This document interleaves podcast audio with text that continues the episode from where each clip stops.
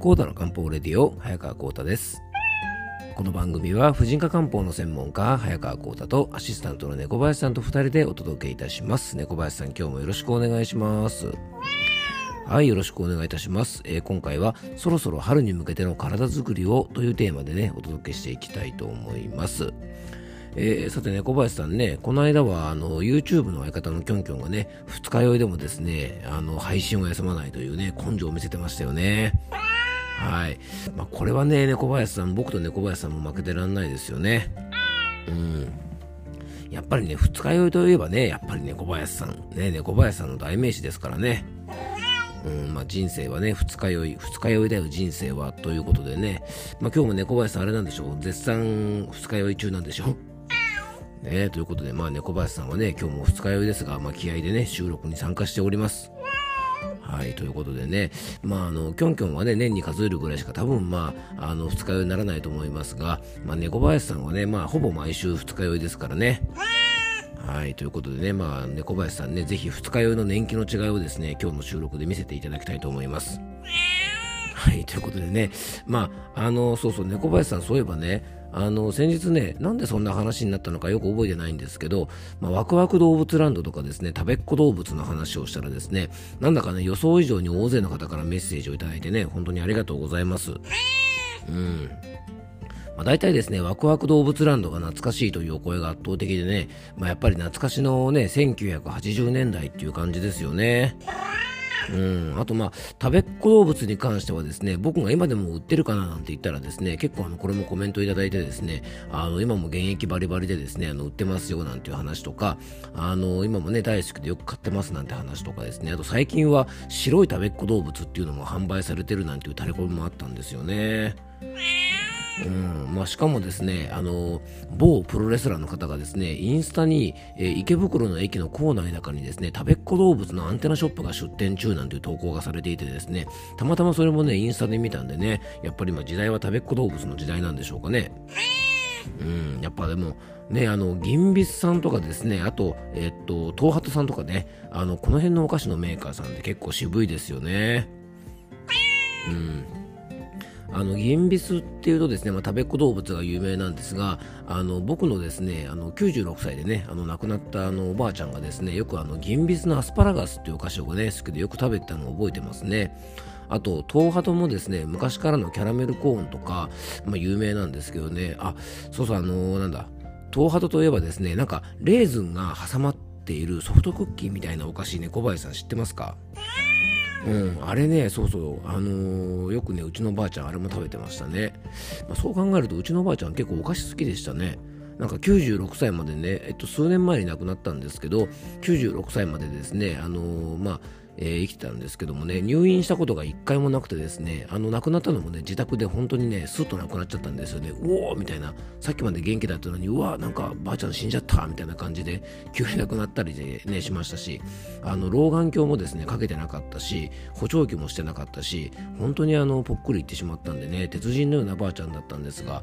お菓子が好きでしたね。うん。まあ、でもね、うちのばあちゃんに限らずですね、あのお年寄りの方って結構お菓子好きですよね。うんまあ、ということでね、なんかあの話が二日酔いの話からですね、ばあちゃんの話にね、ちょっとあの瞑想気味になってきたのでね、じゃあ今日は本題の方へ移りましょうかね。はい、ということでね、コータの漢方レディオ、今日もよろしくお願いいたします。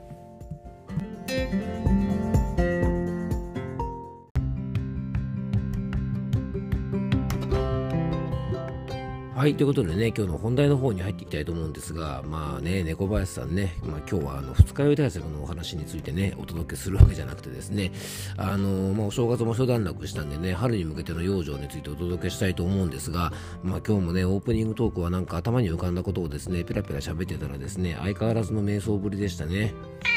うん、まあ、青じゃなくて猫林さんね、今日でもね、二日酔いの割にはよく喋ってるね、猫林さんね。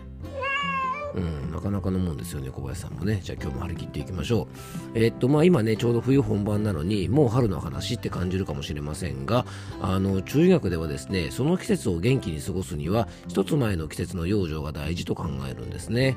で、もともと今の時期、まあ、冬の季節の過ごし方はね、漢方では、あの冬は早く寝て、朝はゆっくりと起きて、まあ、体の力をですね、無駄に消耗したりとか、えー、寒さの刺激を受けないように、ゆっくりとね、こう力を蓄える季節と言われています。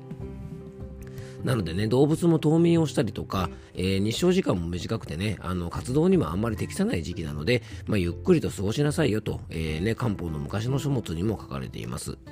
でそれはね春というこれからやってくる季節が地面から芽を出して、まあ、物もあの万物がですね伸びゆく時期といってですねエネルギーがとっても必要な時期なので、まあ、そのためにですねしっかりとこの冬の時期というのは力を蓄える時期だよというふうに考えられているからなんですね。なので、まずはね、春を元気に過ごすためには、寒い時期に無理をしない。ね、寝る間も惜しんで夜遊びをしたりとかですね、猫林さん。ね、忙しいからといって睡眠時間を削って無理したりとかですね、まあ、本来力が必要なはずの春になってちゃんと力がね、あのー、出すことができるように、まあ、この冬という時期はですね、まあ、無理をしないということが一番、まここで無理をすると春になって不調が起きやすくなるんですね。なので、まずはですね、年末年始でね、今リズムが崩れて、まあ、睡眠時間が短い方なんかも多いと思いますから、ぜひですね、睡眠をね、しっかり確保して、まあ、春に向けて充電していただきたいなと思います。でそしてね春といえば体に起こりやすい不調がいくつかあるんですが、まあ、その代表がですね暖かくなってくると毎年お悩みの方が多い花粉症だと思います。で花粉症は免疫の病気なのでねあのさっきもちょっとお話しした通り冬に無理をして疲労が溜まっている状態で春を迎えると当然免疫バランスが乱れてしまって、えー、花粉症が悪化します。で漢方ではですね元気が不足している状態だと、まあ、花粉とかウイルスとか細菌などから体を守ってくれるね体のバリアみたいなものが弱ってしまって、えー、花粉などでねあの症状が悪化すると考えます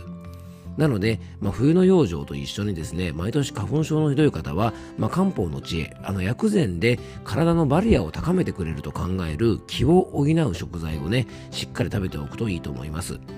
これは主にですね、長芋とかね、大和芋なんだかの芋類ですね。あと、人参とかほうれん草、小松菜、かぼちゃとかの緑黄色野菜。で、椎茸とかね、えのきしめじなどのキノコ類。あとは生姜、玉ねぎ、ネギなどの、えー、辛みの野菜。あと、お肉類だと鶏肉がね、気血を養うといって、非常にこの時期に食べておくとですね、春になってから、あの、花粉の対策にもなるのでおすすめです。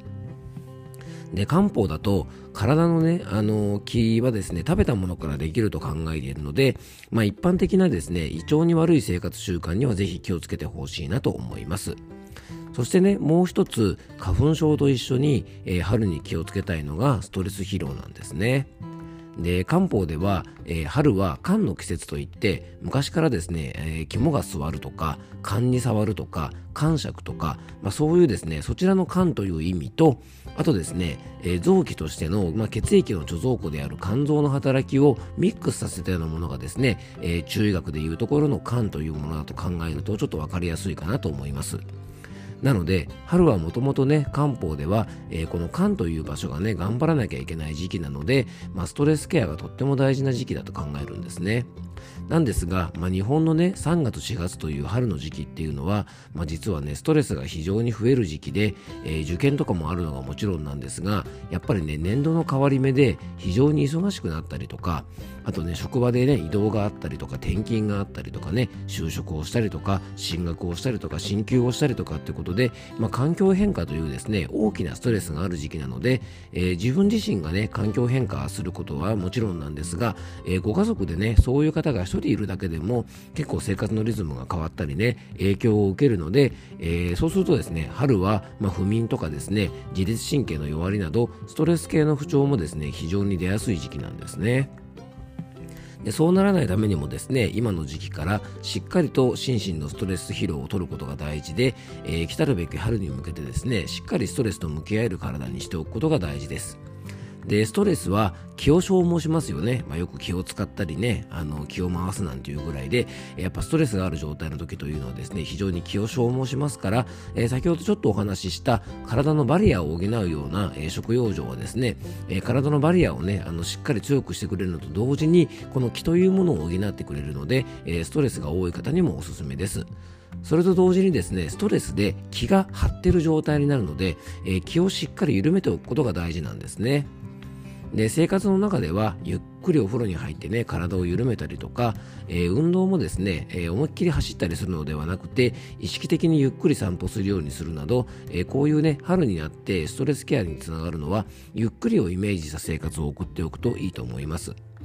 で食用上ではねあの甘酸っぱい柑橘類あの酸味はストレス疲労にいいと漢方では考えるので、えー、酢の物とかですねこれからねあの普通のみかんからだんだんねこう大きいみかんですねなんか伊予柑とかですねああいうものがね非常に美味しい時期になってくるので、まあ、そういうみかんなんかもね積極的に食べておくといいと思います。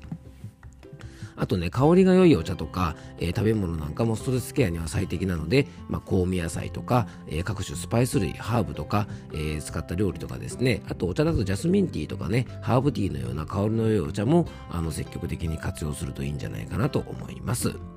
えー、今回はですね、そろそろ春に向けての養生をというテーマでお届けしました。あの、気分もね、テンションも上がってくる春を元気に過ごすために、えー、今からね、ぜひ準備しておくと、えー、春が来た時にしっかり快適に過ごせますし、え毎年花粉症でね、お悩みの方なんかは、え花粉症の症状をですね、ちょっと和らげることもできると思いますので、えよかったら今日の養生を少しずつ取り入れてみたらいかがかなと思います。